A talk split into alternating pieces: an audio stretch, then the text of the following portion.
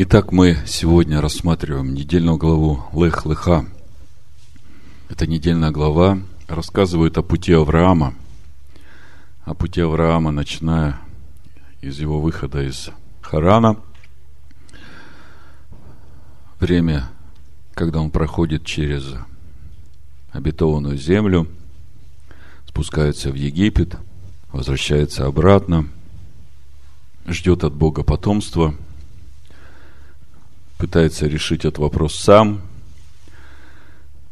Бог заключает с Авраамом завет о том, какое именно потомство наследует землю, заметьте, землю странствования. То есть это не что-то новое, это земля, по которой мы странствуем. И, в принципе, земля – это просто образ, если смотреть в духовном контексте. Земля – это образ того будущего мира, который мы наследуем, но по которому мы уже странствуем сейчас, чтобы нам осмотреть всю эту землю и научиться законам этой земли, чтобы потом овладеть этой землей и жить на этой земле.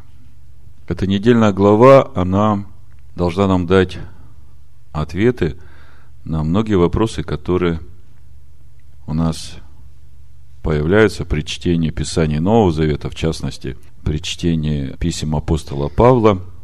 И я хотел бы сегодня сакцентировать внимание на двух местах Писания Нового Завета.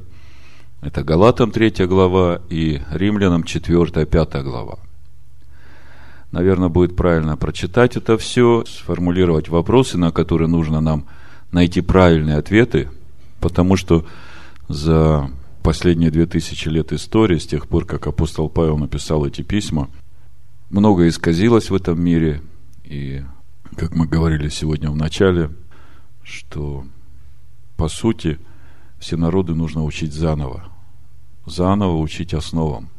И вот сегодня тот день, день основ, день пути Авраама, день того, что же произошло в жизни Авраама, во что поверил Авраам – какой завет Бог заключил с Авраамом, вот если мы все это увидим, то мы тогда поймем, чего Бог от нас ожидает, и в чем суть веры Авраама, и в чем суть пути Авраама. И тогда нам откроется вот то, о чем писал апостол Павел. Значит, давайте начнем с Галатам 3 главы, прочитаем. Конечно, вы много раз читали эти места Писаний, и когда я начинаю читать эти местописания, то я вижу, что там практически каждое слово нужно объяснять, и эти объяснения проходят через все писания. То есть там нельзя просто поверхностно что-то сказать и пропустить, как бы следовать дальше. Поэтому я просто прочитаю и сформулирую те вопросы, на которые надо было бы ответить. А потом мы начнем разбирать Лех-Леха недельную главу, и будем пытаться находить ответы на те вопросы, которые мы здесь поднимем. Потому что те ответы, которые есть сегодня в христианской теологии, они не соответствуют истине. Давайте начнем с Галатов 3 главы, прочитаем до 18 стиха я буду читать. Буду читать и буду сразу формулировать вопросы, чтобы потом не возвращаться, да? С первого стиха Галатам 3 глава. «О несмысленные Галаты, кто прельстил вас не покоряться истине? Вас, у которых пред глазами начертан был Ишоу Машех, как бы у вас распятый. Сие только хочу знать от вас, через дела ли закона вы получили Духа, или через наставление в вере. Сразу хочу подчеркнуть, что Дух может жить только в чистом и святом месте. Там, где свято и чисто все, там, где праведность. И как только приходит какая-то нечистота и неправда, дух угошается. Это вы должны понимать. Так ли вы, несмысленны, начавши духом, теперь оканчиваете плотью? Столь многое потерпели вы, неужели без пользы? О, если бы только без пользы. Подающий вам духа и совершающий между вами чудеса через дела ли закона сие производит или через наставление в вере? Так Авраам поверил Богу, и это вменилось ему в праведность. Мы здесь считаем и видим так просто. Авраам поверил Богу. И это вменилось ему в праведность. очень важно понять, во что поверил Авраам. То, что Авраам верил в Бога, это было понятно еще даже до того, как он вышел из Харана. Это было понятно даже тогда, когда он еще, будучи в Уре Халдейском, побил всех этих глиняных богов, сделанных руками человеков. Тогда вопрос, в чем суть вот этой веры Авраама? Во что поверил Авраам, что это вменилось ему в праведность?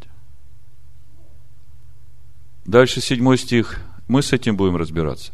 Познайте же, что верующие суть сыны Авраама. То есть, верующие, видите, то есть такие же верующие, как Авраам, который поверил Богу, ему вменилась праведность. Поэтому нам очень важно разобраться, что же это за вера такая была у Авраама, в чем ее суть. Потому что у нас должна быть такая же вера, тогда мы будем сынами Авраама. И Писание, провидя, что Бог верою оправдает язычников – обратите внимание, оборот.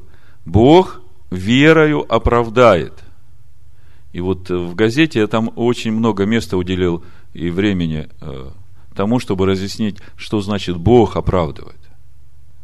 Бог не берет человека, ага, вот этот вот, вот там, который стоит, да, вот этого я оправдаю, он как бы хороший, он там вот и то сделал, и то сделал, а вот этот вот он плохой, он вот там то сделал, вот, это, вот этого я не оправдаю. Нет, совсем другой принцип. Принцип оправдания Богом, он очень прост. Бог, живущий в этом человеке, он и есть оправдание этого человека.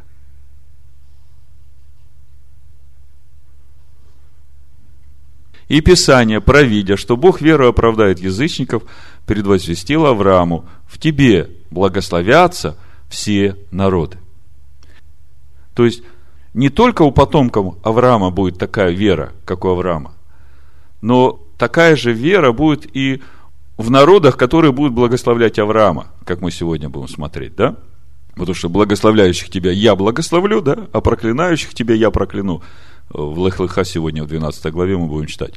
То есть, Писание, провидя, что Бог оправдает язычников веру, говорят, что в тебе, Авраам, благословятся все народы. И дальше написано, итак, верующие, суть верующие, которые имеют такую же веру, которую имел Авраам, которая вменилась ему праведность, благословляются, и вот тут еще одно слово, с верным Авраамом. То есть, можно быть верующим, можно иметь такую же веру, как у Авраама, но можно быть неверным. И тогда ты благословение теряешь. А вот верующие, такие же, как Авраам, они благословляются, видите, с верным Авраамом. То есть, все остальные, которые хотят быть сынами Авраама, тоже должны быть такими же верными, как был Авраам. А все утверждающиеся на делах закона находятся под клятвою. Заметьте, с 10 по 12 стих – Павел касается сути закона, потому что вся цель того, что он здесь пишет, во всем послании Галатам, показать приоритет веры Авраама. И вот Павел здесь говорит, все утверждающиеся на делах закона находятся под клятвою. Ибо написано, проклят вся, кто не исполняет постоянно всего, что написано в книге закона. А что законом никто не оправдывается перед Богом, это ясно, потому что праведный верою жив будет. Вот это вот праведный, заметьте, праведный, не нечестивый, праведный, верою жив будет. Вот эта формула, она уже из пророков идет. Она повторяется в Писаниях много раз. И у апостола Павла то же самое. Праведный верою жив будет. И это гораздо выше, чем просто оправдывать себя делами закона по плоти. Вот эту мысль Павел здесь проводит. А закон не по вере, но кто исполняет его, тот жив будет им. Интересная формула, да? Если просто по буквам читать, закон не по вере, но кто исполняет его. Ну, уже то, что человек исполняет закон, э, говорит о том, что он верит, правда? Тогда здесь апостол Павел имеет что-то в виду совсем другое, более глубокое.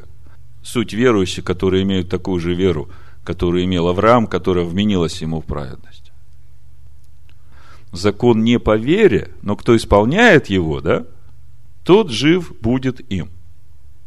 То есть, при всем желании апостола Павла показать, что нам очень важно познать веру Авраама, да, и в чем суть этой веры. При этом он отмечает, что закон, если кто исполняет его, да, то тоже будет жив законом. Забегая вперед, я бы сказал, что апостол Павел, как пророк, знает, что будет долгое время Израиль в ожесточении ради спасения язычников. А суть ожесточения в том, что они не имеют Духа Божьего, как э, те, которые уверовали в Машеха, да, оправдались. И им вот на все это время нужно оставаться живыми. И вот только закон их сохраняет в жизни. Понимаете, да? То есть апостол Павел как раз вот этот момент здесь тоже оговаривает. Закон не по вере, но кто исполняет его, тот жив будет им. То есть здесь речь идет о вере. Закон тоже по вере исполняется. Если бы человек не верил в то, что этот закон дал Бог и что по нему надо жить, он бы и не исполнял его, правда? А Христос искупил нас от клятвы закона, сделавшись за нас клятвы. Что значит Христос искупил нас от клятвы закона? По-другому можно сказать, э, Христос искупил нас от греха, которого мы сделали против закона. Правда? Потому что нарушение закона – наказание. Вот это и есть клятва, да, проклятие. Так вот, Христос искупает нас от всех нарушений закона, сделавшись за нас, как бы этой жертвой, ибо проклят всяк висящий на древе, да, дабы благословение Авраамова через Христа Иисуса, через Машеха Ишуа распространилось на язычников – чтобы и нам получить обещанную духа веры. Значит, вот смотрите, сразу несколько моментов. Главный из них, в чем суть благословения Авраама. И заметьте, что это благословение Авраама распространяется на язычников именно через то, когда мы верим, что Ишуа Машех взял на себя все наши согрешения против закона. То есть, что происходит в тот момент, когда мы принимаем, верим в то, что Ишуа Машех умер за наши грехи, взял на себя все наши грехи, все, в чем мы согрешали против закона. Вот в этот момент что происходит с нами? Мы обретаем праведность, мы обретаем святость, мы в это мгновение становимся чистыми сосудами. У нас нет ничего, что могло бы препятствовать Духу Божьему жить в нас. И вот здесь вот Павел говорит – значит, Христос искупил нас от клятвы закона именно для того, чтобы благословение Авраамова через Иисуса Христа, через Машеха, распространилось на язычников. В чем же суть самого благословения Авраама, когда Бог говорит, Авраам, давай выходи из Ура Халдейского, и я благословлю тебя. Чем благословлю? В чем суть этого благословения? И сделаю тебя отцом множества народов, тебе благословятся все народы. Так вот, нам очень важно понять, в чем же суть благословения Авраама. Да, результатом этого благословения является получение Духа. Это как бы составляющая часть этого благословения. Так в чем же само благословение? Братья, говорю по рассуждению человеческому. Даже человеком утвержденного завещания никто не отменяет и не прибавляет к нему – но Аврааму даны были обетования. Вот смотрите, Аврааму были даны обетования и семени его. Еще один вопрос. Какие обетования были даны Аврааму? То есть мы уже говорим о том, что у Авраама было благословение, и нам надо разобраться, в чем суть благословения Авраама. А теперь речь идет об обетованиях Авраама. Нам тоже надо понять, а в чем суть обетований? То есть обетование, что Бог обещал Аврааму. То есть Бог обещает благословить Авраама, и Бог еще что-то обещает Аврааму, да? Так вот, в чем суть этих обетований Авраама? Зачем это нужно знать? Потому что дальше написано, но Аврааму даны были обетования и семени его. Нам надо понимать, какие обетования даны Аврааму, потому что эти же обетования и нам, как семени Авраама, должны принадлежать, правда? Так в чем же эти обетования? И не сказано и потомкам, как бы о многих, но как бы об одном, и семени твоему, которое есть Христос. То есть, здесь у апостола Павла такая мысль. Ну, понятно, что у Авраама будет потомков очень много. У него будут дети рождаться, у детей дети, будет народ. Апостол Павел здесь говорит, что речь идет не о всем народе, который будет потомками Авраама, а речь будет идти о народе, в котором будет семя Авраама. Вот этому народу все обетования будут принадлежать, которые Бог обещал Аврааму. И дальше он говорит, а суть семени – это Христос. То есть, по-другому можно сказать, все, что обещает Бог Аврааму, это будет принадлежать Христу, ну, Машеху. Ну, не просто Машеху, да, а тем потомкам, в которых будет Машех. Вот о чем хочет здесь сказать апостол Павел. И он дальше говорит, я говорю то, то есть он разъясняет, о чем он говорит, что завета о Христе, то есть завета о Машехе, прежде Богом утвержденного закон, явившийся спустя 430 лет, не отменяет так, чтобы обетование потеряло силу. Апостол Павел здесь говорит о том, что был заключен с Авраамом завет о Христе, завет о Машехе. И нам важно понять, а где и когда с Авраамом был заключен завет о Машехе? Мы как бы первый раз это слышим, да? В чем суть этого завета о Машехе? И апостол Павел говорит, что обетование, оно не по закону, который дан спустя по причине преступлений, да? А обетование, оно на основании завета о Машехе. Тогда что же это есть? Завет о Машехе. В чем суть этого завета? Кто с кем о чем договаривается, какие обязательства по этому завету у Бога и какие обязательства по этому завету у Авраама и у его семени, которому будет принадлежать эти обетования по этому завету. Успеваете за мной? Много вопросов, да?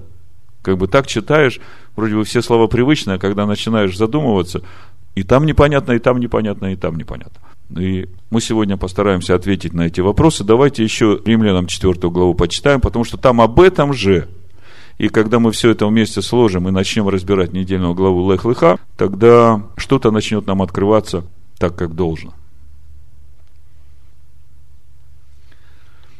Римлянам 4 глава, конечно, здесь надо читать до 5 главы 10 стиха. Ну, будем читать. Что же, скажем, Авраам, отец наш, приобрел по плоти? Если Авраам оправдался делами, он имеет похвалу, но не перед Богом. Ибо что говорит Писание? Поверил Авраам Богу, и это вменилось ему в праведность. Опять то же самое, что мы читаем в Галатах. Поверил Авраам Богу, и это вменилось ему в праведность. Что это за вера такая, которая вменяется в праведность? Была у Авраама. Воздаяние делающему меняется не по милости, но по долгу, а не делающему, но верующему в того, кто оправдывает нечестивого, вера его вменяется в праведность. Вот тут вот этот стих является камнем преткновения, можно сказать, в сегодняшнем христианстве. На основании этого стиха делается вывод вообще, что вообще делать ничего не надо. Надо верить, что тебя Бог оправдал, и все, ты уже на небесах. Но на самом деле здесь очень глубокие мысли, и они связаны с тем, во что же поверил Авраам. Что произошло в тот момент, что открылось в Аврааме, что Бог ему это вменил в праведность. И дальше он продолжает эту же мысль. Не делающему, но верующему в того, кто оправдывает нечестиво, вера его вменяется в праведность. Но уже можно, даже глядя на некоторые словосочетания, верующий в того, кто оправдывает. Мы только что говорили суть оправдания. Оправдывает тот, кто живет в нем. И значит, суть этой веры должна быть такой, чтобы дать ему жить во мне. Дать ему себя, чтобы он делал из меня то, что он хочет. Ну, я забегаю вперед. Так и Давид называет блаженным человека, которому Бог вменяет праведность, независимо от дела. Блаженны, чьи беззакония прощены и чьи грехи покрыты, блажен человек, которому Господь не вменит греха. Блаженство сие относится к обрезанию или к необрезанию? Мы говорим, что Аврааму вера вменилась в праведность. Когда вменилась? По обрезанию или до обрезания? Не по обрезанию, а до обрезания. И знак обрезания он получил как печать праведности через веру, которую имел вне обрезания. Так что он стал отцом всех верующих вне обрезания, чтобы им вменилась праведность. И отцом обрезанных, не только принявших обрезание, но и ходящих по следам веры отца нашего Авраама, которую имел он вне обрезания. Значит, что же это за вера отца нашего Авраама, в которой он ходил вне обрезания? Причем ходил так, что на эту веру получил печать. То есть Бог поставил печать на эту веру Авраама. Другими словами, Бог поставил печать на тот жизненный путь, который прошел Авраам. Сказал, запечатлеваю, вера праведная. Вот теперь я буду, Авраам, всех людей размножать, подобных тебе. Вот с таким же путем. Единственный путь в праведность будет вот твой путь, Авраам. И для обрезанных, и необрезанных. Другого пути больше не будет. И причем этот путь ты прошел до обрезания, чтобы не говорили, что это только привилегия обрезанных. Поэтому все, кто хотят познать этот путь, должны разобраться с той верой, которая была у Авраама до обрезания. И сегодняшняя недельная глава как раз четко с выхода от Харана до 17 главы, до обрезания, говорит о всем этом пути веры, который прошел Авраам. И вот нам сегодня надо будет ответить на эти вопросы. Что же это за вера? Ибо не законом даровано Аврааму или семени его обетование быть наследником мира, но праведностью веры. Смотрите, мы говорили, в чем суть обетований Авраама, да? Есть благословение Авраама. Нам надо разобраться, в чем суть благословения Авраама. И есть обетования, которые даны Аврааму. В чем суть обетования? И здесь Павел говорит, что суть обетования – быть наследником мира. То есть, главное обетование – быть наследником мира. А быть наследником мира можно в каком случае? Если ты будешь сосудом Бога. Если ты будешь принадлежать этой скинии Бога с человеком. Если ты сам будешь являться скинией Бога с человеком. И как мы видим, быть наследником мира можно праведностью веры. То есть, вера должна быть праведной. И мы в прошлый раз говорили о том, что бесы тоже веруют, но они трепещут, они боятся, потому что их вера неправедная. Они не делают ничего в соответствии с тем, как написано в Слове Бога. А Бог праведен, потому что Он исполняет сам свое Слово. Если утверждающиеся на законе суть наследники, то тщетна вера, бездейственно обетование. Ибо закон производит гнев, потому что где нет закона, нет и преступления. И так по вере, чтобы по милости, дабы обетование было не приложено для всех не только по закону, но и по вере потомкам Авраама, который есть отец всем нам. Как и написано, «Я поставил тебя отцом многих народов перед Богом, которому он поверил, животворящим мертвых и называющим несуществующее как существующее, он сверх надежды поверил с надеждою, через что сделался отцом многих народов. Вот мы будем очень подробно разбирать, во что он поверил сверх надежды с надеждой, через что сделался отцом многих народов. И не изнемогший в вере, он не помышлял, что тело его почти столетнего уже омертвело, и утроба Сарина в омертвении. Не поколебался в обетовании Божьем неверием, но прибыл тверд в вере, воздав славу Богу, и будучи вполне уверен, что он силен исполнить обещанное. Вот это все слова, которые описывают то, что сделала эта вера для Авраама, да? Но как бы что же на самом деле там за этой верой стоит, пока еще не ясно. Потому и вменилось ему в праведность. А впрочем, и не в отношении к нему одному написано, что вменилось ему, но и в отношении к нам. Вменится и нам, верующим в того, кто воскресил из мертвых Иисуса Христа, Господина нашего. Смотрите, как написано. Относится и к нам, верующим в кого? В того, кто воскресил. А кто это? Бог Отец. То есть не верующим в Иисуса Христа, а верующим в того, кто воскресил Иисуса Христа, Господина нашего, который предан был за грехи наши и воскрес для оправдания нашего. И вот смотрите, пятая глава дальше. «И так, оправдавшись верою, мы имеем мир с Богом через Господа нашего Иисуса Христа». То есть, вот он этот момент праведности, да? Оправдались верою. Получили мир с Богом и получили вот эту возможность получить Духа. Что Бог и делает. Через веру в оправдание наше. То есть мы же ничего такого не сделали. Мы были грешниками. Мы поверили, что все, что мы грешили против Бога, против закона, Иисус Христос взял на себя. И когда мы поверили, мы же ничего по закону еще не сделали правильно. Да? Но мы просто поверили, что все, что мы делали неправильно, уже за это заплачено. И в этот момент мы становимся чистыми и святыми. И Бог дает нам Духа. Но куда Он этого Духа дает? Он возрождает внутри нас семя. Помните, у Петра написано, как возрожденное не от тленного семени, да, но от нетленного, от Слова Божьего живого. Сейчас я прочитаю. Я пытаюсь все сразу дать, но я думаю, что потом это у вас утрясется. Значит, с 22 стиха, 1 глава Петра, первое послание. Послушанием истине через Духа, очистивши души ваши к нелицемерному братолюбию, постоянно любите друг друга от чистого сердца, как возрожденные не от тленного семени, но от нетленного, а от Слова Божия, живого и пребывающего век. Смотрите, вот она, это суть благословения Авраама, я как бы забегаю вперед. Происходит возрождение от нетленного семени – в Галатах мы читали, что это семя Христос. У Петра мы видим, что это э, Слово Божие, живое, пребывающее во век.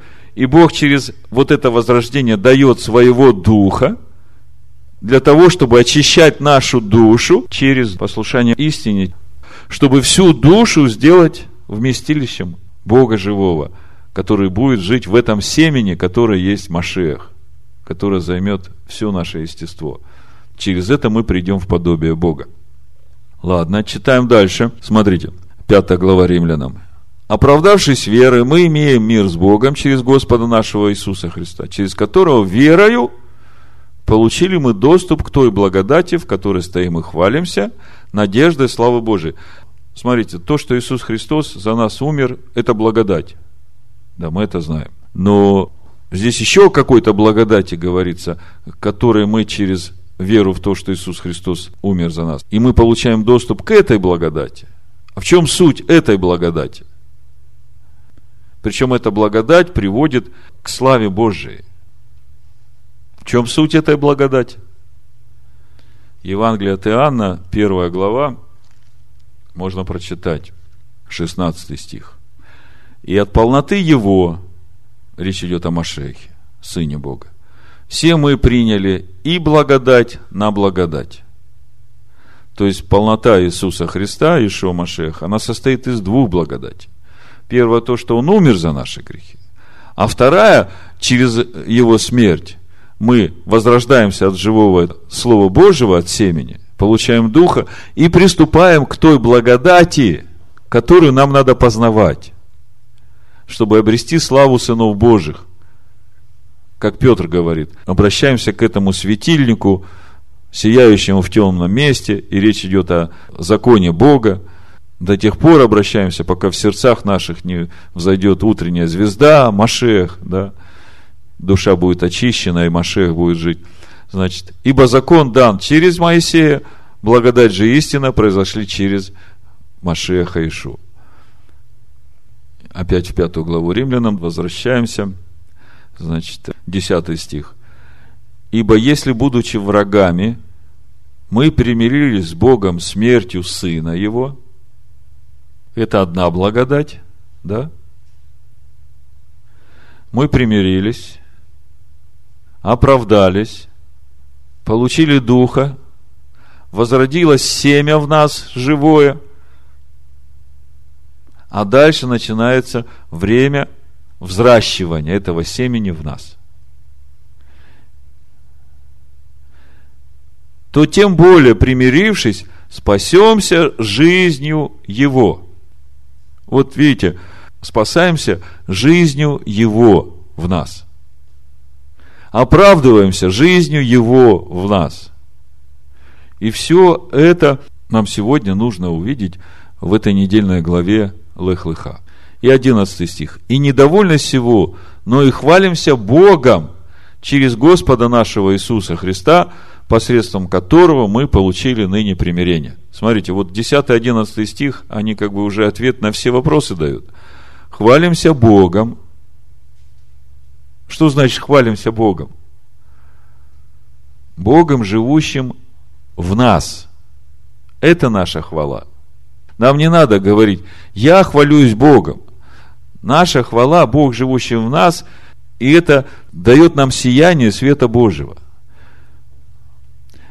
И Бог живет в нас через Господа нашего Иисуса Христа. То есть Иисус Христос, это семя, живет в нас, Бог живет в нем, очищая нас и взращивая это семя в нас. Вот такой коротенький обзор этих двух посланий, которые, в общем-то, при первом чтении совершенно трудно понять, о чем там говорится. Трудно понять, потому что нужно хорошо знать Тору. Нужно хотя бы понять, что же произошло в жизни Авраама, во что он поверил, почему это вменилась праведность, когда именно Бог заключил с Авраамом завет о Христе, завет о Машехе. В чем суть того благословения, которым благословил Бог Авраама? В чем суть тех обетований, которые Бог дал Аврааму, и наследниками этих обетований будет его семя? И это все можно найти только в Торе. И вот мы сегодня попробуем увидеть все это, все эти ответы в сегодняшней недельной главе Лех-Леха. Берешит, 12 глава с 1 стиха. «И сказал Господь Аврааму, Пойди из земли твоей, от родства твоего, из дома отца твоего, в землю, которую я укажу тебе. Значит, э, это синодальный перевод, и он практически не отражает той сути, что Бог говорит Аврааму. Значит, дословный перевод примерно такой. «И сказал Господь Аврааму, иди к себе. Лех леха. Из твоей страны, мы арцеха, из родного твоего уми малаттеха, из дома твоего уми байтеха, в землю, а вот дальше интересно, мы читаем, в землю, которую я укажу тебе – на самом деле написано, в землю, в которой я покажу тебя. Ну, несколько комментариев, значит. Если бы речь шла только о выходе из страны, то совсем не нужно говорить леха. Достаточно сказать лех. Но Бог обращается к Аврааму и говорит, лех, пойди, и этого было бы достаточно из страны твоей, да? Но Бог говорит, лех, леха. Ну, допустим, вы говорите, шалом лыха.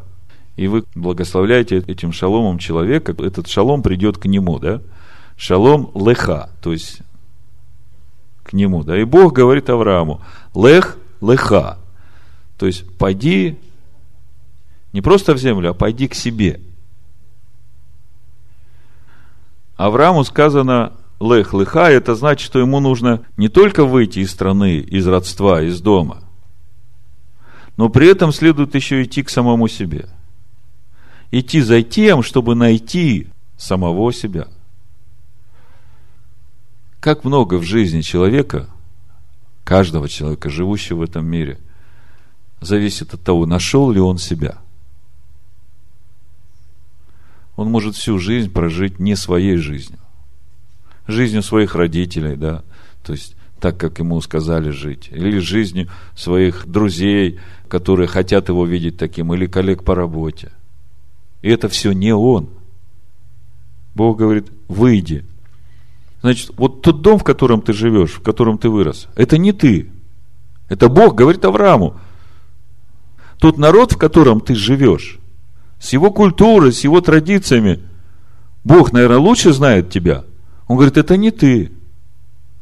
Этот народ вообще, любой народ, да, который говорит не на языке иврит, это уже говорит о том, что он там участвовал в строительстве Вавилонской башни. И это уже говорит о том, что это не ты. Не тот ты, который ты настоящий. Выйди отсюда, выйди из родства своего, из земли своей, из всего выйди. И этого еще мало. Тебе нужно идти вот в ту землю, которую я тебя приведу, и тебе там надо будет найти себя. И для этого надо странствовать по этой земле, чтобы найти себя истинного. Вот начинается с чего? Вера Авраама. Оставь все, что тебе привычно, все, что ты считал себе родным, и иди ищи себя. Если ты сидишь сегодня здесь, и тебе 95 лет, и ты еще не нашел себя, то значит самое время начать идти. И совсем не думай о том, что тебе уже 95. Если ты действительно станешь на этот путь, то Бог тебе даст еще 195, чтобы ты в конце концов нашел себя и прославил его. Вы же знаете, что для Бога один день как тысяча лет, и Он не заинтересован в твоей смерти. Он заинтересован в том, чтобы ты прославил Его, тем, что нашел себя настоящего, истинного. И вот Авраам послушался, Авраам пошел. И в седьмом стихе мы читаем, в 12 главе, да, Бытие, казалось бы, Авраам пошел искать себя, и в седьмом стихе написано, «И явился Господь Аврааму и сказал, потомству твоему отдам я землю сию». И создал Авраам там жертвенник Господу, который явился ему. Значит, э, вот это явился, но перевод не совсем раскрывающий всю суть того, что произошло. Значит, Авраам идет, Авраам приходит в эту землю, причем приходит в Сихем. Сихем это знаете где? Как раз из Сихема видно эти две горы, Горизим и Геваль. Благословение и проклятие. И вот здесь, именно в этом месте, где у человека выбор, каким путем дальше идти. Вот он пришел в эту обетованную землю. Да? Пришел уже туда, куда Бог ему сказал идти. И Бог ему теперь говорит, вот посмотри, туда и туда, да? Вот можешь быть таким сочным и пышным, как гора Горизим, да, откуда произносились благословения. Или можешь быть таким убогим, черным, каменистым, без всякой растительности, как гора Геваль, откуда произносились проклятия. И это все взаимосвязано с э, верностью мне, с послушанием мне. И мы читаем, что здесь явился Бог Аврааму, на самом деле Ваера дал увидеть себя. Ваера – то есть, Бог говорит Аврааму, иди к себе, да? Вот, выходи из всего этого, иди к себе.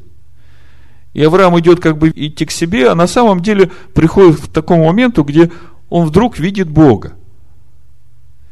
И тут Авраам понимает, что истинный Авраам – это тот Авраам, это та его часть, которая видит Бога и может общаться с Ним.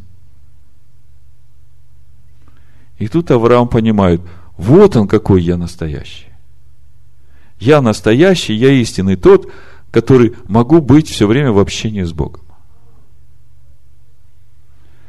Вот с этого начинается путь Авраама, да? Но заметьте, Авраам послушал Бога, Авраам пошел туда, куда он его позвал. И это, ну, тем, которые ищут чудес. Авраам приходит по слову Бога туда, куда Бог его позвал, а там голод. Причем такой голод, что жить нельзя. И ты начнешь думать, похоже, я ослышался. Чего-то я перепутал. Разве Бог хочет, чтобы я пришел туда, где голод? Что ты будешь делать? Пойду обратно в Харан, да? Вот многие мудрецы говорят, что Авраам здесь не вопросил Бога, идти ли ему в Египет или нет. Авраам просто пошел в Египет переждать это время. И нигде не дается в Писаниях, правильно сделал Авраам или неправильно. Мы знаем, что Исаак в это же самое время, когда голод был, остался в земле, и Бог ему дал все, что нужно было. Да? Поэтому я не могу сказать, согрешил здесь Авраам или нет.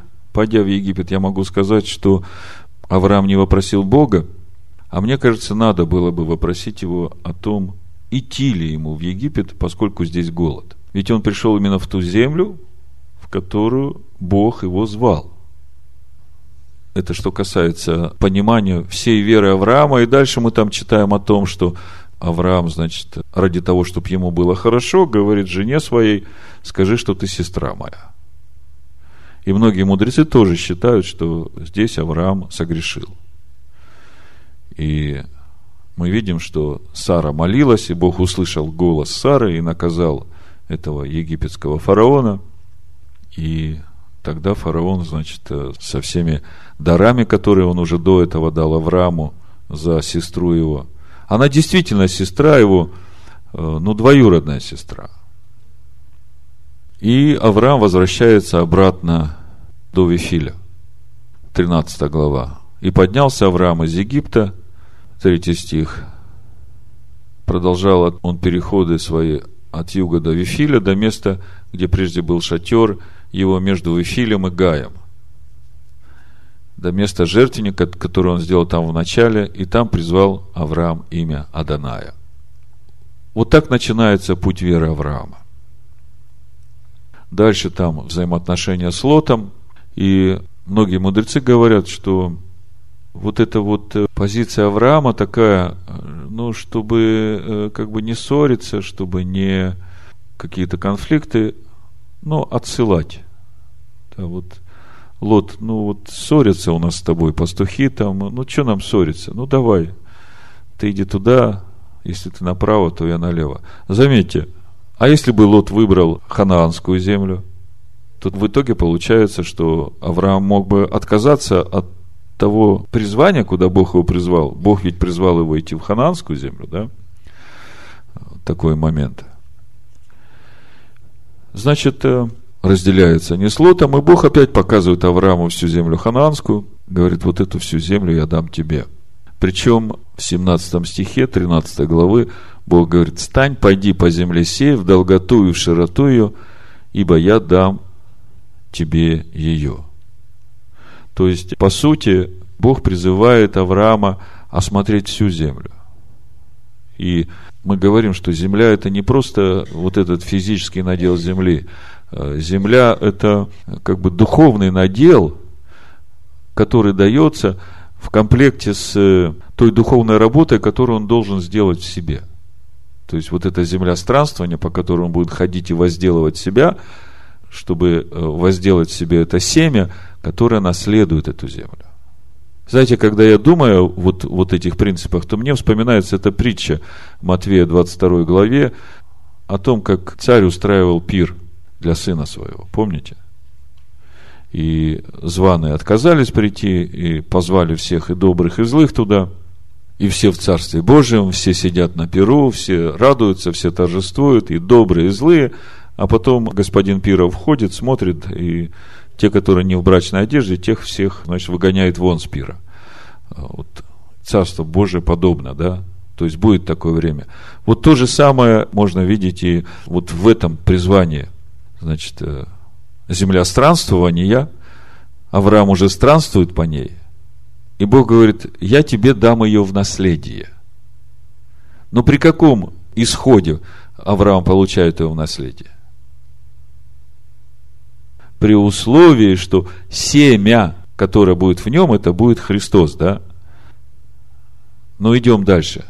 Значит, э, ну, там война с этими царями в 14 главе за освобождение Лота.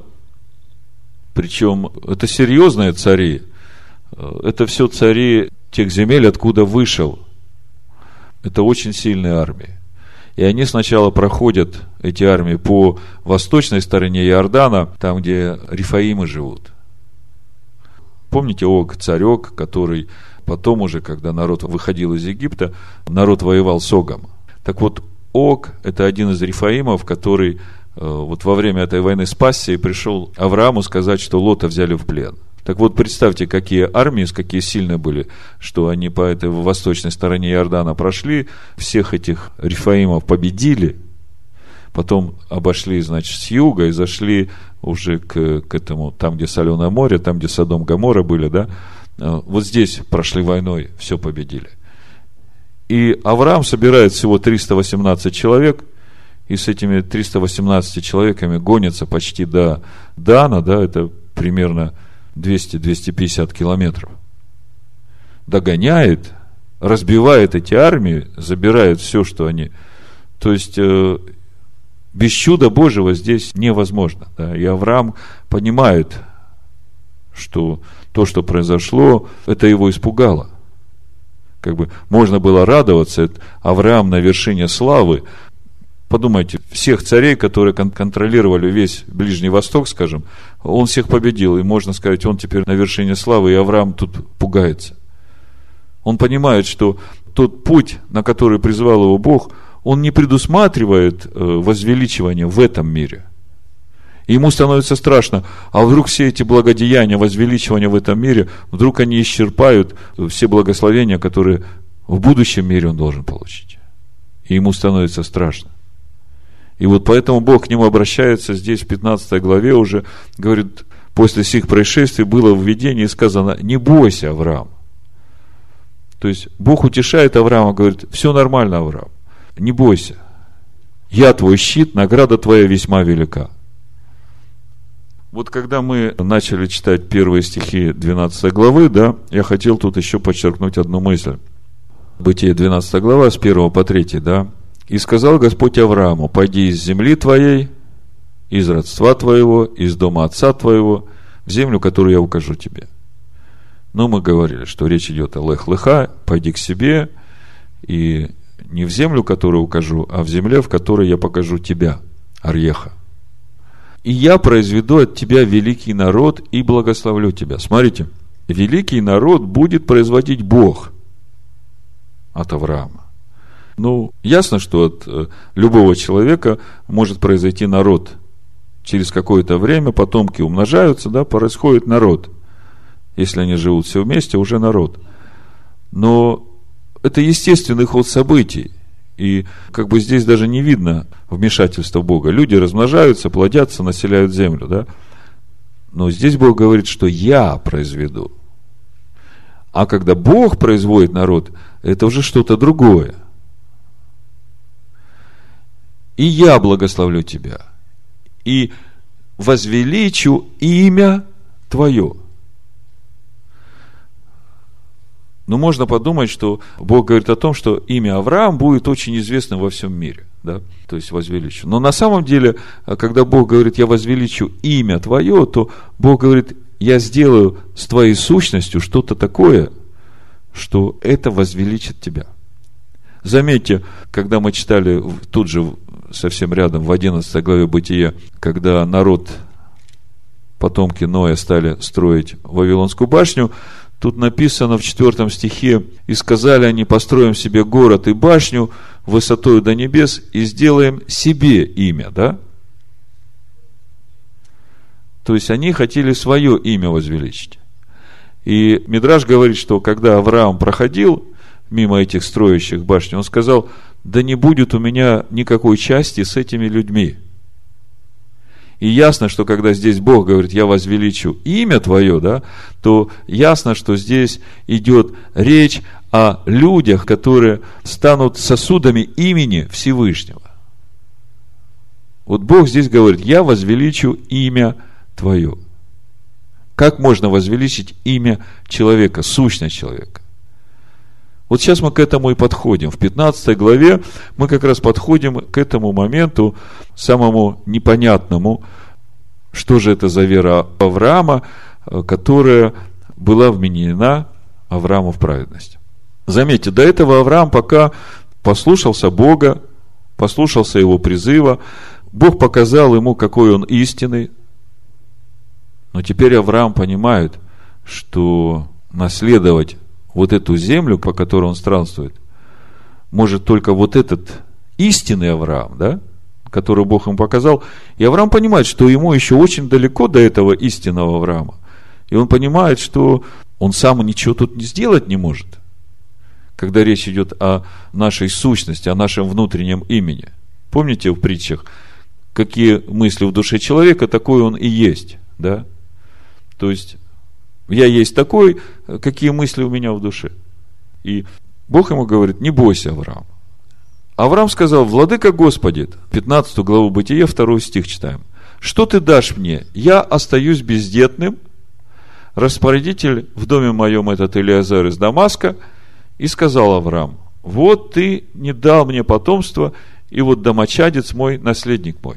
И было слово Господа к нему и сказано, не будет он твоим наследником, но тот, кто произойдет из чресл твоих, будет твоим наследником. Вот здесь вот из чресл в иврите такой глагол стоит, который говорит из внутреннего твоего, из тебя. Этот глагол обычно используется, когда речь идет о женщине, которая рождает из чрева своего ребенка, да? А тут речь идет о мужчине. И это говорит о, о какой-то духовной работе, в результате которой из Авраама вот что-то произойдет такое, что будет наследником. Из чрез твоих будет твоим наследником. И вывел его вон и сказал, посмотри на небо. Вот мы сейчас подходим к этому самому важному моменту веры, которая вменяется в праведность. И мы здесь будем разбираться, в чем же эта вера Авраама была. И вывел его вон и сказал, посмотри на небо и сосчитай звезды, если ты можешь счесть их. И сказал ему, столько будет у тебя потомков. Авраам поверил Господу, и он вменил ему это в праведность. Казалось бы, читаешь поверхностный смысл, все очень просто. Авраам увидел много звезд, а у него детей нет. Авраам верит, что у него дети будут, и их будет так много. И вот этой веры, что у него будет много детей, достаточно Бог вменяет это в праведность.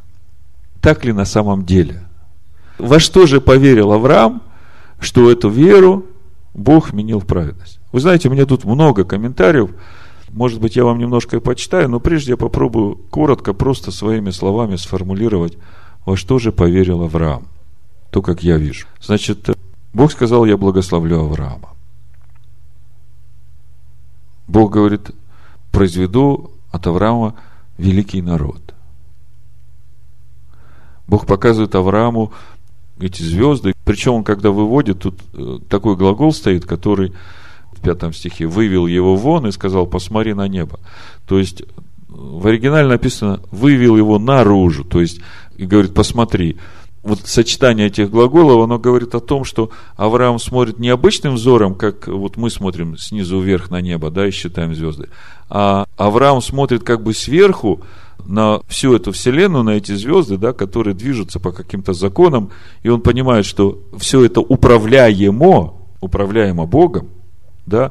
И вот тут вот, сейчас я попробую вам сказать, во что поверил Авраам. Авраам вышел из Ура Халдейского, это страна звездочетов.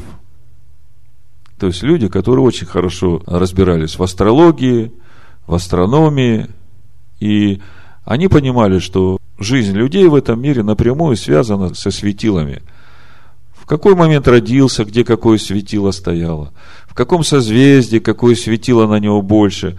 Одни светила там планеты войны, там, другие там мудрости, там.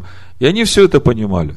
И вот э, Авраам тоже очень хорошо разбирался в этой астрологии, и он понимал, что тот момент, в который он родился, то созвездие, в котором он родился, то, как стояли звезды, однозначно говорят, что он бездетен, что у него детей не будет – Авраам понимает, что раз по звездам у него детей не будет, значит, это его судьба.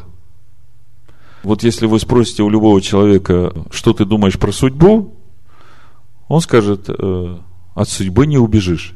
Да? То есть то, что тебе на роду написано, то тебе и придет. Это вот люди в мире думают все так. Но вот вы, когда пришли к Богу и начали его познавать, вы вдруг начали верить, что не все, что на роду написано, и не все, что звезды вам обещают, э, это вообще никакой силы в вашей жизни уже не имеет. Но в народе говорят, Горбатого могила исправит. То есть подразумевается то, что вот если он такой есть, посмотрите на его маму и папу, он же такой же. По сути, характер такой же, все такое же, поведение такое же, реакции такие же. Э, это неизбежно, да, вот как бы э, судьба людей, она повторяется, потому что, почему? А вот тут вот самое интересное.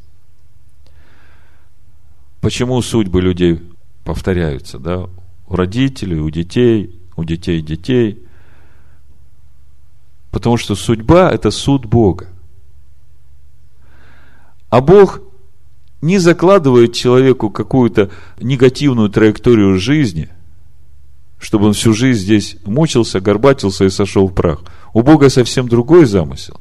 У Бога замысел поднять человека на высоту выше звезд. Так вот, суд Бога приходит на поступки людей. В каждой конкретной ситуации люди поступают определенным способом. И поступают они так, потому что всякий поступок – это же результат их э, мыслей души, их характера, их отношения к этой ситуации, их опыта. И они так поступают, потому что они так чувствуют, что так надо поступить. Да? Это как бы результат их внутреннего содержания.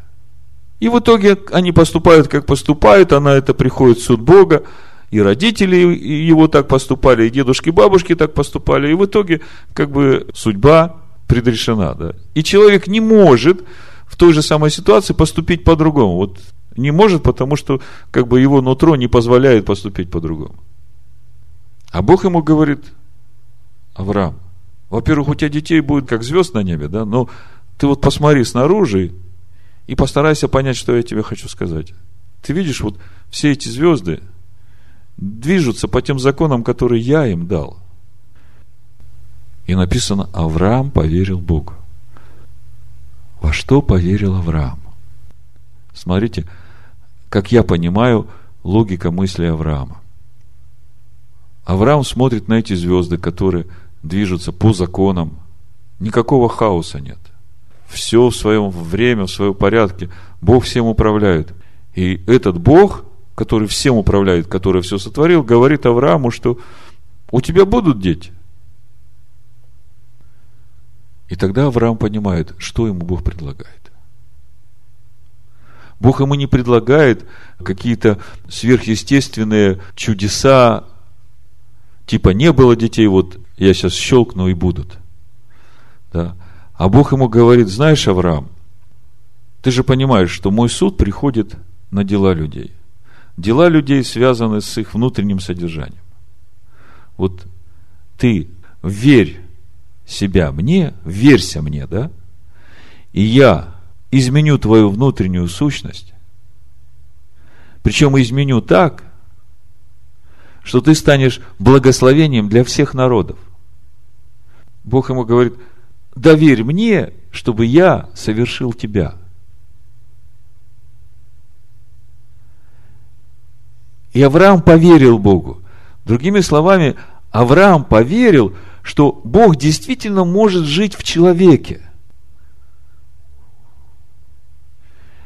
То есть, я вас сейчас подвожу к той мысли, во что же поверил Авраам, и почему эта вера вменилась ему в праведность. Авраам поверил в то, что Бог может жить в человеке и преобразить его. И Авраам верил себя в руки Бога. И сказал, да, Господи, я согласен. Вот, вот этот момент, когда Авраам вверяет себя Богу, чтобы Бог совершал его, вот это и есть его вера, которая вменилась ему в праведность. Авраам верил себя Богу, Авраам сказал, Бог, вот живи во мне и делай меня. А что есть праведность? Это Бог, живущий в нас. Я почитаю вот немножко Бермана, что он об этом пишет.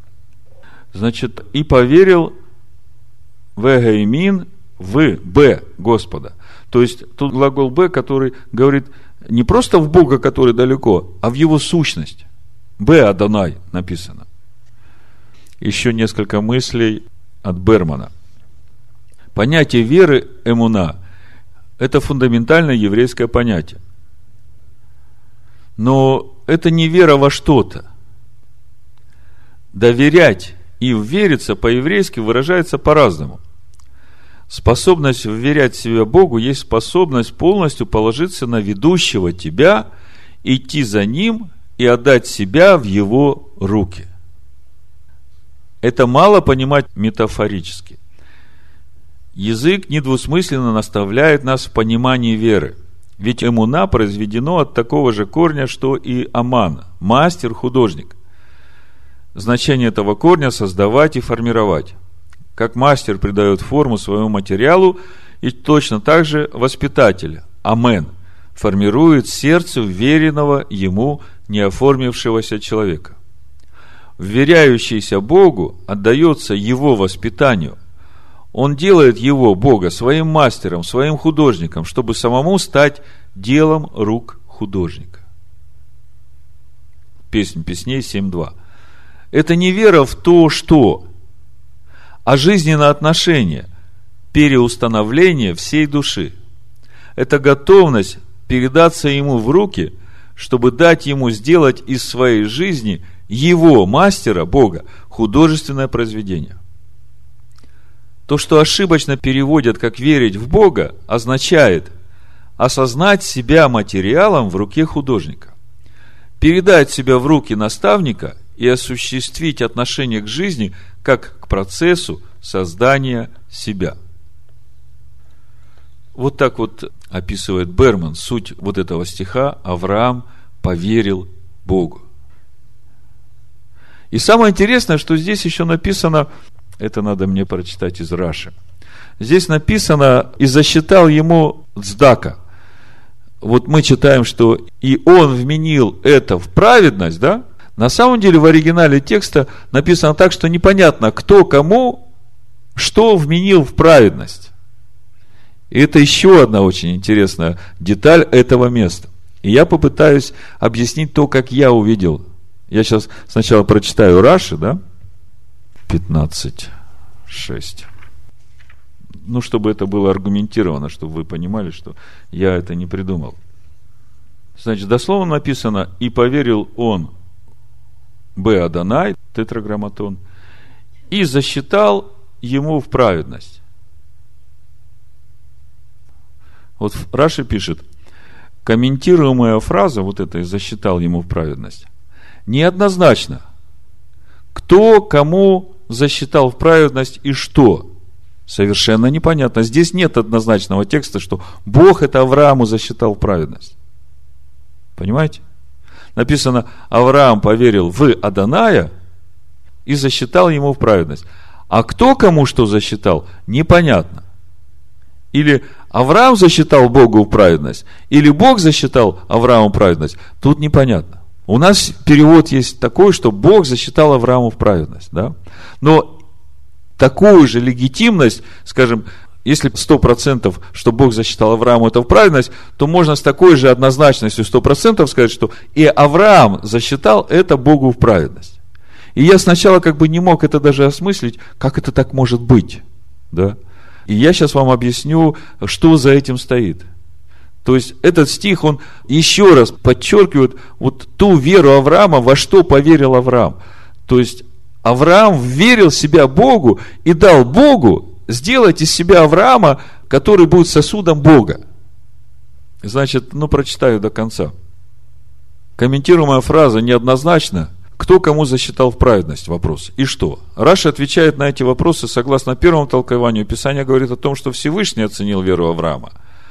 А согласно Мидрашу, прочитывается так. И расценил Авраам это его решение о даровании потомства как праведность. Значит, теперь я дам свой комментарий.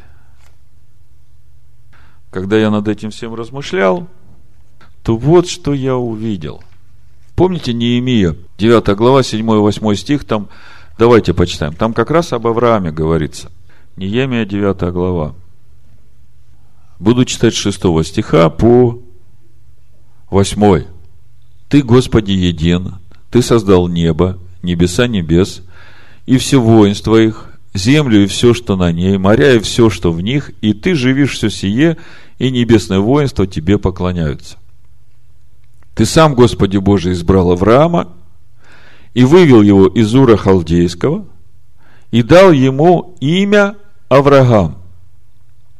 И нашел сердце его верным перед тобою и заключил с ним завет, чтобы дать семени его землю Хананеев, Хитеев, Амареев, Ферезеев, Евисеев и Гиргисеев, и ты исполнил слово свое, потому что ты праведен.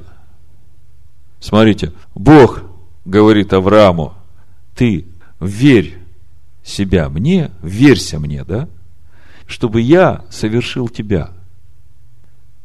А дальше написано, вменил ему в праведность. То есть, Авраам верит в это настолько, что совсем не сомневается, что Бог это сделает, потому что Бог верен своему слову. И поэтому можно читать также, что и Авраам это вменил в праведность Богу, поскольку Авраам ни на мгновение не засомневался в том, что Бог силен это исполнить. Так вот, в Римлянах в 4 главе апостол Павел именно об этом и пишет. Давайте, мы уже читали это место, я сейчас вам э, прочитаю, вы это услышите совсем по-другому. Смотрите. 18 стих. Он сверх надежды, поверил с надеждой, через что сделал с отцом многих народов, по сказанному так многочисленно будет семя твое. Именно об этом месте, да? Вот здесь же в Бытие мы читали, так многочисленно будет семя твое. А сейчас в Римлянах 4 главе 18 стихе мы читаем. Он сверх надежды, поверил с надеждой, через что сделался отцом многих народов, по сказанному, так многочисленно будет семя твое. И не изнемогший в вере, он не помышлял, что тело его почти столетнее уже омертвело, и утроба Сарина в омертвении. Не поколебался в обетовании Божьем не вере, но прибыл тверд в вере, воздав славу Богу. И будучи вполне уверен, что он силен и исполнить обещанное. Авраам верит в это настолько, что совсем не сомневается, что Бог это сделает, потому что Бог верен своему слову. Ты праведен, Боже, потому что ты исполнил Слово Свое. И поэтому можно читать также, что и Авраам это вменил в праведность Богу, поскольку Авраам ни на мгновение не засомневался в том, что Бог силен это исполнить. И вот это вот суть этой веры, которая вменяется в праведность. В чем же суть? В том, что Авраам или вы, или я – в определенный момент верили себя Богу, чтобы Он делал из нас то, что Он хочет. А Он хочет сделать человека по подобию своему. Потому что по образу Он уже сделал. А по подобию это значит имя Бога записать на наших сердцах и внутренностях. Это тот момент, когда мы становимся на путь взращивания себя по подобию Бога. На путь взращивания в себе Машеха. Мы продолжаем 15 главу рассказывать, потому что здесь есть очень важный момент. Седьмой стих. «И сказал ему, я Господь, который вывел тебя из Ура Халдейского». Смотрите, это звучит точно так же, как я Господь, который вывел тебя из земли египетской. Да? Для Авраама это практически то же самое. «Чтобы дать тебе землю сию во владение». Он сказал, Владыка Господи, почему мне знать, что я буду владеть ею? Казалось бы, странный вопрос после того, как Авраам уже поверил Богу, да? Когда Авраам верит, что у него будет наследство, потомки. И тут такой вопрос. А почему мне узнать, что я буду владеть ею? И суть этого вопроса не в том, что Авраам будет владеть ею. Авраам уже верил себя в руки Всевышнего, чтобы Всевышний делал из него сосуд для себя. Авраам спрашивает, вот я-то вверяю себя тебе – а я же не могу за своих потомков как бы гарантировать, что они тоже согласятся идти этим путем. Согласитесь, непростой ведь путь. Хочется жить в этом мире, хочется жить в славой этого мира. И Авраам говорит, Господи, знаешь, как бы я не уверен, скажи, почем мне знать, что вот и мои потомки выберут этот путь? И Бог ему говорит, вот давай приготовь жертву. То есть, первое, что будет жертва, потому что речь идет о вечном завете, о вечной жизни, и это уже понятно, что будет какая-то совершенная жертва. Но самое главное, почему вот мы сегодня говорили о важности первой заповеди, это самое главное в судьбе потомков, в судьбе семени Авраама. Мы сейчас будем говорить, в чем разница между потомками и семенем. Так вот, смотрите, у Авраама вопрос, а почему мне знать, что мои потомки будут владеть этой землею, а Бог ему говорит, что вот твой народ будет в Египте, и потом через 400 лет выйдет оттуда. И казалось бы, в чем суть ответа? Авраам спрашивает, почем я буду знать, что я владеть буду этой землей? А Бог ему говорит, что твои потомки будут в Египте, и потом я выведу их оттуда. Но на самом деле здесь не исторический обзор каких-то событий.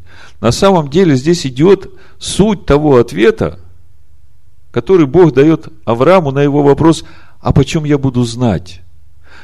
Почем я буду знать, что мои потомки сделают такой же выбор, как и я? И Бог говорит, они сделают этот выбор, когда пройдут через страдания Египта. Именно в Египте, в этих страданиях, человек должен сделать этот выбор. Доверить себя мне. И нету другого пути. Поэтому, если у тебя нет первой заповеди, то тогда ты и не можешь быть семенем Авраама. Я, Господь Бог твой, который вывел тебя из земли египетской, из дома рабства. Почему вывел? Потому что ты сказал Богу, Господи, я твой сосуд, меняй меня. Я понимаю, что мое отношение к жизни, мое мышление и мои поступки привели меня в это рабство в Египте. И я понимаю, что я сам себя изменить не могу. Я доверяю, я вверяю себя тебе, меняй меня. И вот таких Бог выводит, и это суть ответа Бога Аврааму на его вопрос, Господи, а почем я буду знать, что мои потомки будут владеть этой землей?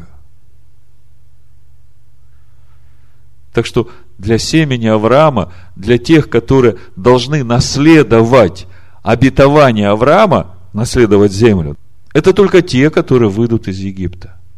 Те, которые верят себя Богу, доверяя Ему делать из себя сосуд для Бога. Ну и вот каким образом делать этот сосуд, это 17 глава, завет о Машехе. Казалось бы, здесь ни слова нет о Машехе, да? И почему Александр говорит, что здесь речь идет о Машехе? Значит, если мы вернемся в Галаты, то апостол Павел там говорит такую мысль.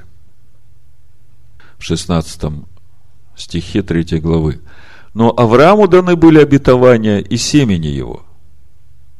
Не сказано и потомкам, как бы о многих, но как бы об одном, из семени твоему, который есть Христос.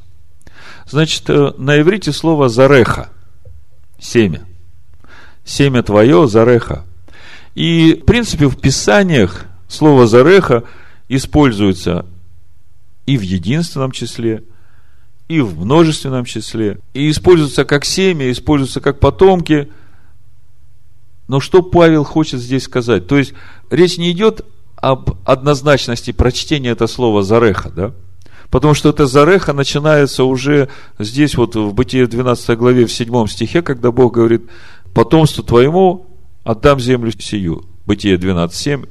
Явился Господь Аврааму и сказал, потомству твоему отдам землю сию. Уже здесь идет слово зареха, да? И все время, везде, где потомство мы здесь читаем, везде слово зареха, а Павел говорит, что не просто потомству, рожденным по плоти от Авраама, а тому потомству, в котором будет вот это семя Авраама, которое есть Христос.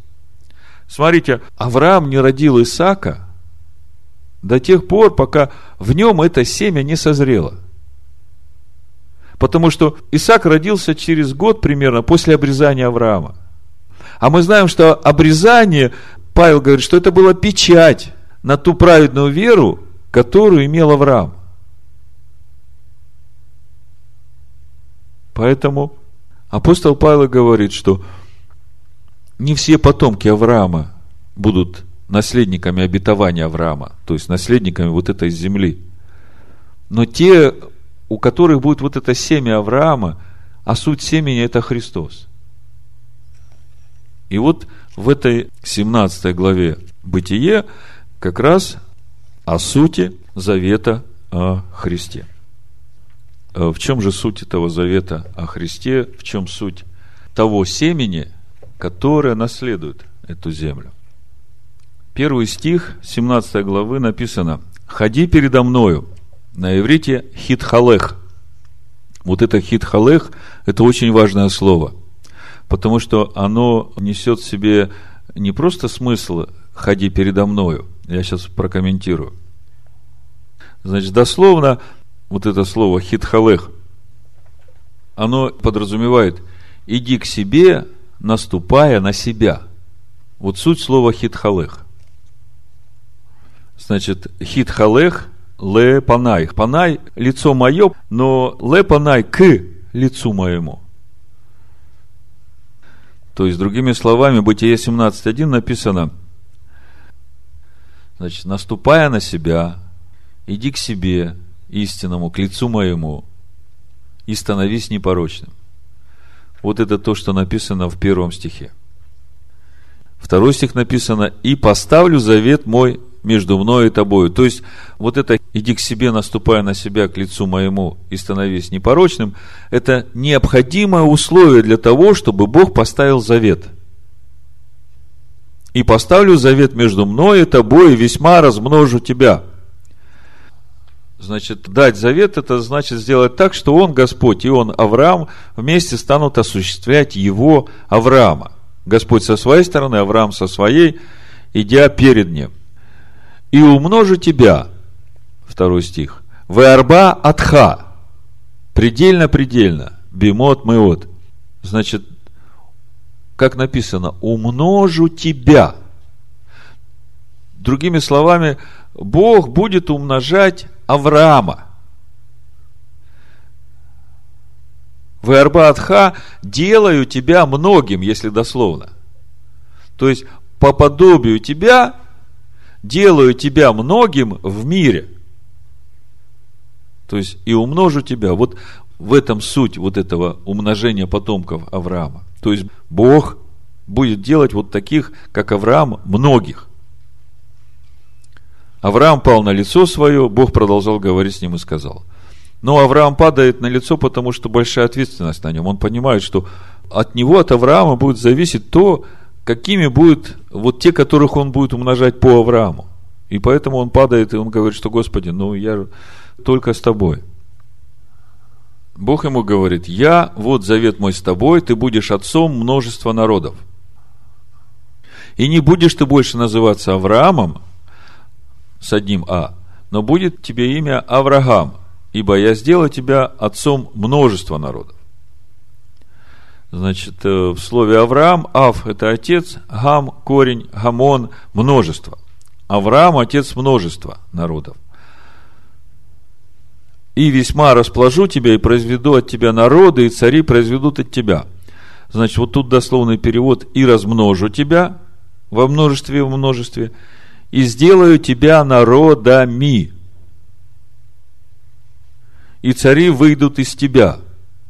Если во втором стихе сказано было «вы арба» и «делаю тебя многим», по подобию твоему делаю тебя многим, то здесь сказано «ви эфрати» и расположу твою плоть во множестве. Если это так, то почему тут сказано не об одном еврейском народе, а о народах? О каких народах? Из этого текста, из этого стиха видно, что народы, которым Авраам будет отцом, это не этнические группы с национальными, культурными характерами, а народы, которые имеют общую с Авраамом духовную основу, наступая на себя, идти к себе истинному, к лицу Адана и становиться непорочным. Седьмой стих. «И поставлю завет мой между мной и тобой, и между потомками твоими, Зареха, после тебя в роды их завет вечный в том, что я буду Богом твоим и потомком твоих после тебя. В результате того, что Бог сделает с Авраамом, Бог станет Богом Авраама. И это же самое Бог обещает потомкам Авраама. И буду я Богом вашим, и вы будете народом моим. О чем здесь речь идет? Речь идет о том, что Бог, который сотворил небо и землю, который все животворит собой, Он будет жить во мне, Он будет моим Богом. Моим, потому что живет во мне. Потому Бог и сказал, я Бог Авраама, Ицхака и Бог Иакова, и это имя мое навеки. Почему он так сказал? Что Авраам, Ицхак и Яков, они стали первыми сосудами, первыми людьми, которые стали сосудами Бога. И Бог их называет «Я Бог Авраама», «Я Бог Ицхака», «Я Бог Якова». То есть, я Бог, живущий в Аврааме, я Бог, живущий в Ицхаке, я Бог, живущий в Якове. Понимаете? Вот это Богу надо. И вот это и есть суть скиния Бога с человеком. И вот здесь Бог говорит, если ты будешь идти этим путем, то я буду и твоим Богом, и Богом твоих потомков, Зареха. Восьмой стих, смотрите. «И дам тебе и потомкам твоим после тебя землю, по которой ты странствуешь, всю землю ханаанскую во владение вечное, и буду им Богом. Суть обетования Аврааму. Земля, по которой мы странствуем, Бог ее даст нам в наследие. И я говорил вначале, что речь не идет о земле, как ну, каком-то физическом участке почвы. Речь идет о духовном наделе – том наделе, которое Бог называет наследством Иакова. О Царстве Божьем речь идет. О Царстве Божьем, в котором закон Бога. И на небе, как на земле. И Бог говорит, что вот если я буду вашим Богом, да, то эта земля будет ваша. И вот тут мы сейчас подходим к самому интересному месту. Девятый стих. «И сказал Бог Аврааму, ты же соблюди завет мой, ты и потомки твои после тебя в роды, и вот 10 и 11 стих, они как раз раскрывают главную суть тех, которым будет принадлежать вот это обетование Авраама. Те, которые читают на русском языке, они начинают думать, что здесь уже Бог начинает говорить об обрезании, об обрезании наружной плоти – и ясно, что тем, которые не евреи, это уже не относится. И они как бы это уже опускают и говорят, ну это уже не для нас, это уже для евреев. На самом деле, здесь как раз именно то, что раскрывает или как бы уточняет, или разъясняет суть того, что значит хитхалех лепанай, иди к себе, наступая на себя, к лицу моему и становись непорочным что конкретно вот здесь идет разъяснение. Значит, написано, сей завет мой, который вы должны соблюдать между мною и между вами, и между Зареха, Ахарейха, то есть и между семенем твоим в роды твои, после тебя. Да будет у вас обрезан весь мужеский пол. На иврите звучит химоль лахем Коль Захар. О каком обрезании идет речь? Значит, мила в слове химоль, которое сегодня понимает как обрезание наружной крайней плоти, на самом деле означает слово мила противостояние животному началу. Противостояние необузданности сил плоти можно сказать так, да будет у вас противостоять животному началу весь мужеский пол. Женщины могут подумать, ну, так это к мужчинам, мы здесь ни при чем. Так Павел в 3.28 Галатам как раз и разъясняет. В Ишуа Машехе нет ни мужеского пола, ни женского – ибо все вы одно в Машехе Иешуа. Поэтому необузданные силы плоти, противящиеся воле Бога, обрезать придется всем. Другими словами, суть завета о Машеяхе в том, что все, в ком семя Авраама, и мужчины, и женщины, свидетельствуют о себе, что они в завете тем, что они противостоят необузданному животному началу в себе семенем Авраама. То есть Машехом, живущим в них. Более того, не просто противостоят, но и обрезывают это животное начало. И об этом Бог говорит в следующем стихе, подчеркивая, что именно вот это обрезание является знамением завета между Богом и всеми, в ком семя Авраама. 11 стих, значит, написано, обрезывайте крайнюю плоть вашу, и сие будет знамением завета между мною и вами. Ну, даже христианин, который решился когда-нибудь прочитать один раз Ветхий Завет – он читает и говорит, да что тут, тут все про обрезание, мне это не надо, я свободен от обрезания. Но на самом деле здесь написано, ну, на языке подлинника, обрезывайте крайнюю плоть вашу, значит, на иврите звучит так. Унемалтем эт басар урлатхем.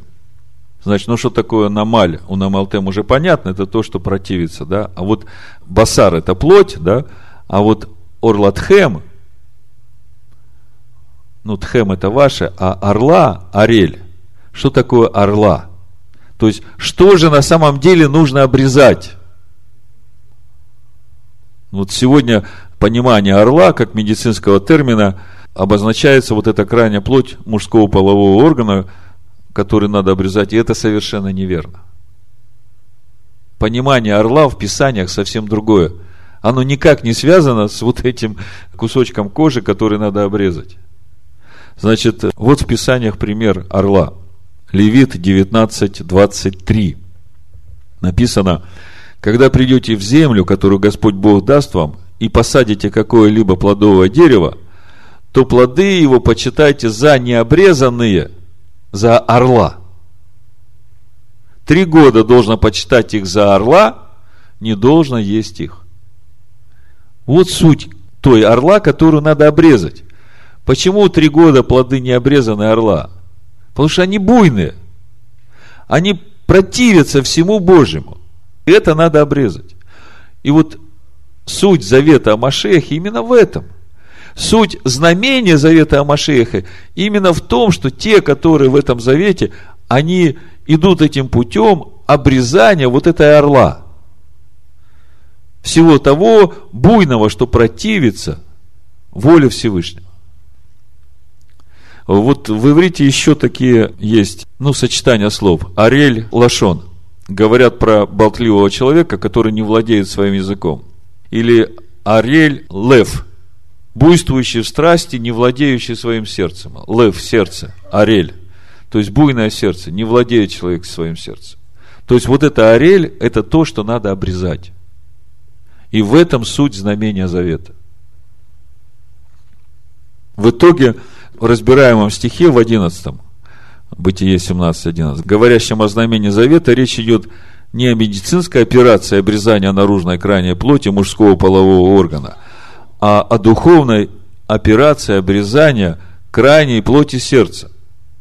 Потому что с плотью басар нашей необузданной животной природы, которая находится в состоянии орла, буйности необузданности против закона Бога, надо произвести то, что называется намаль, вычеркивание жизненной силы.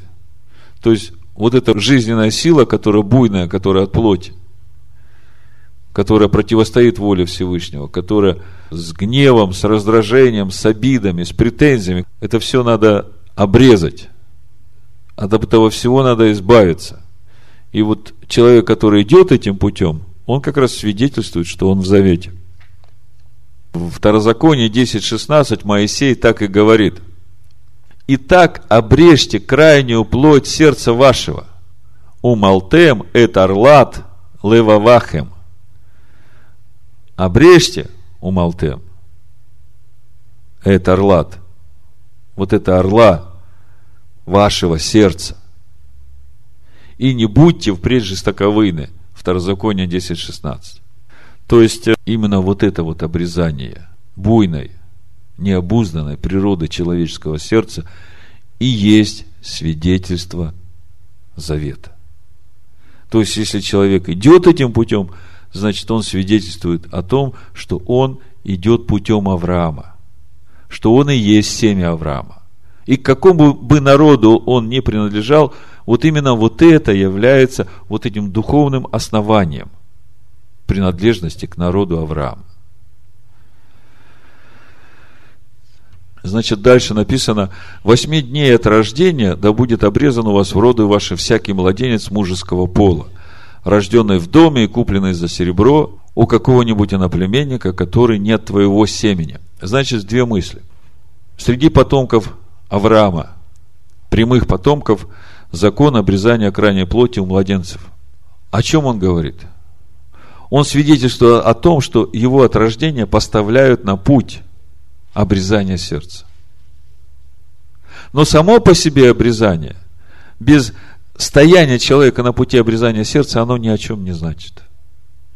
Об этом в Римляна 2 главе апостол Павел и говорит. Давайте прочитаем 25 стих и дальше. Обрезание полезно, если исполняешь закон.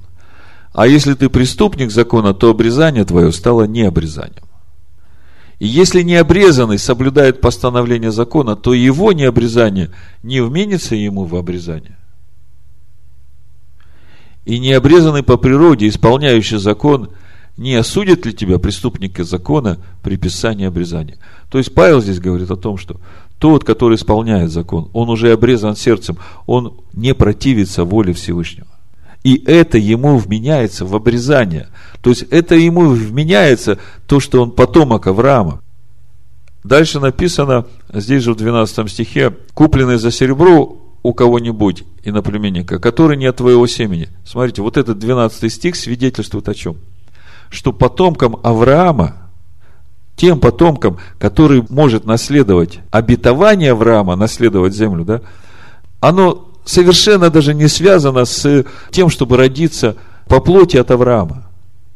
Потому что иноплеменник, купленный за серебро, он не от семени Авраама. Он вообще никакого отношения к кровной связи с Авраамом не имеет. Но его обрезают, и вот это обрезание, как постановление на путь Авраама, да, постановление на путь обрезания сердца, и является – главным свидетельством, что это семя Авраама. Хотя он совсем от другого семени. 13 стих. «Непременно да будет обрезан рожденный в доме твоем, купленный за серебро твое, и будет завет мой на теле вашим заветом вечным». Это относится к дому Авраама, к прямым потомкам, да? А дальше вот 14 стих я заканчиваю. «Необрезанный же мужского пола, который не обрежет крайней плоти своей, истребится душа-то из народа своего, ибо он нарушил завет мой. И вот здесь уже речь идет не о том, который не обрезал крайнюю плоть, наружную плоть, а здесь написано Арель, человек Арель, то есть буйный человек, который остался Арель, который не обрезал свое сердце. Это человек, который нарушил завет мой. То есть всякий человек, который не идет путем обрезания орель, он в итоге нарушает завет Бога, и в итоге истреблен будет из народа своего. Причем истреблен как?